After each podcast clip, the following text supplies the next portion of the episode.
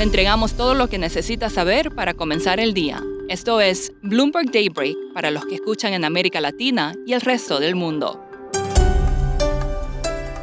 Buenos días y bienvenido a Daybreak en español. Es 7 de marzo de 2022. Soy Eduardo Thompson y estas son las noticias principales.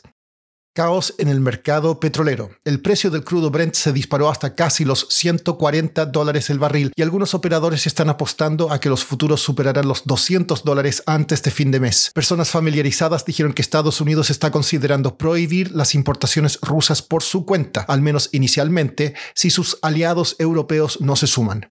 Estados Unidos está luchando para encontrar alternativas al crudo ruso. Dos altos funcionarios habrían conversado con Venezuela para discutir suministros, dijeron personas familiarizadas. Axios informó que asesores del presidente Joe Biden están considerando una visita a Arabia Saudita para convencer al reino de producir más. Mientras tanto, Irán avanzó hacia un acuerdo nuclear, lo que puede permitir que se reinicien sus exportaciones oficiales de petróleo.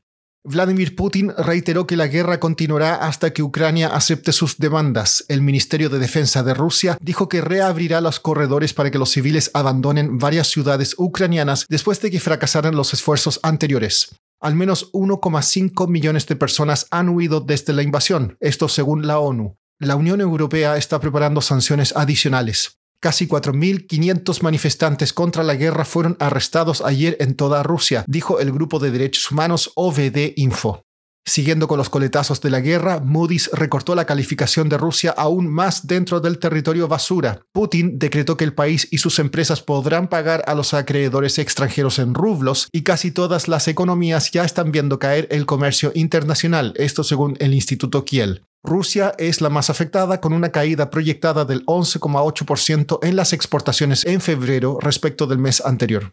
PricewaterhouseCoopers y KPMG están saliendo de Rusia. Netflix cerró los servicios en ese país y TikTok suspendió la transmisión en vivo. American Express dijo que abandonará Rusia y Bielorrusia.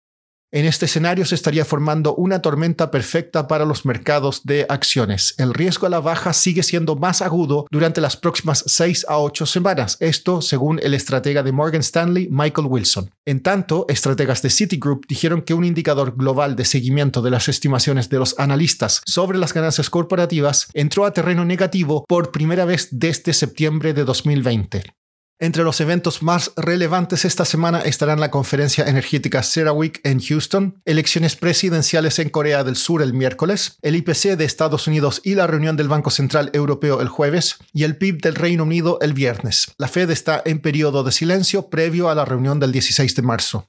Pasando a América Latina, el presidente de Argentina, Alberto Fernández, dijo que desprecia al Fondo Monetario Internacional y prometió mantener el gasto social mientras enfrenta las obligaciones del país con la institución. Esto según el diario Infobae. Mientras tanto, el ministro de Economía Martín Guzmán y su equipo tienen previsto presentar el acuerdo con el FMI a los legisladores. La inflación colombiana se aceleró más de lo esperado el mes pasado, a 8%, su ritmo más rápido desde 2016, frente al 6,9% previo. Los precios subieron 1,6% desde enero. Chile registró en febrero un superávit comercial de 120 millones de dólares, cuando el consenso era de un déficit de unos 360 millones. La Liga de Fútbol Profesional de México suspendió partidos el domingo tras una pelea entre los fanáticos del Querétaro y el Atlas de Guadalajara, la cual resultó en más de 20 personas heridas.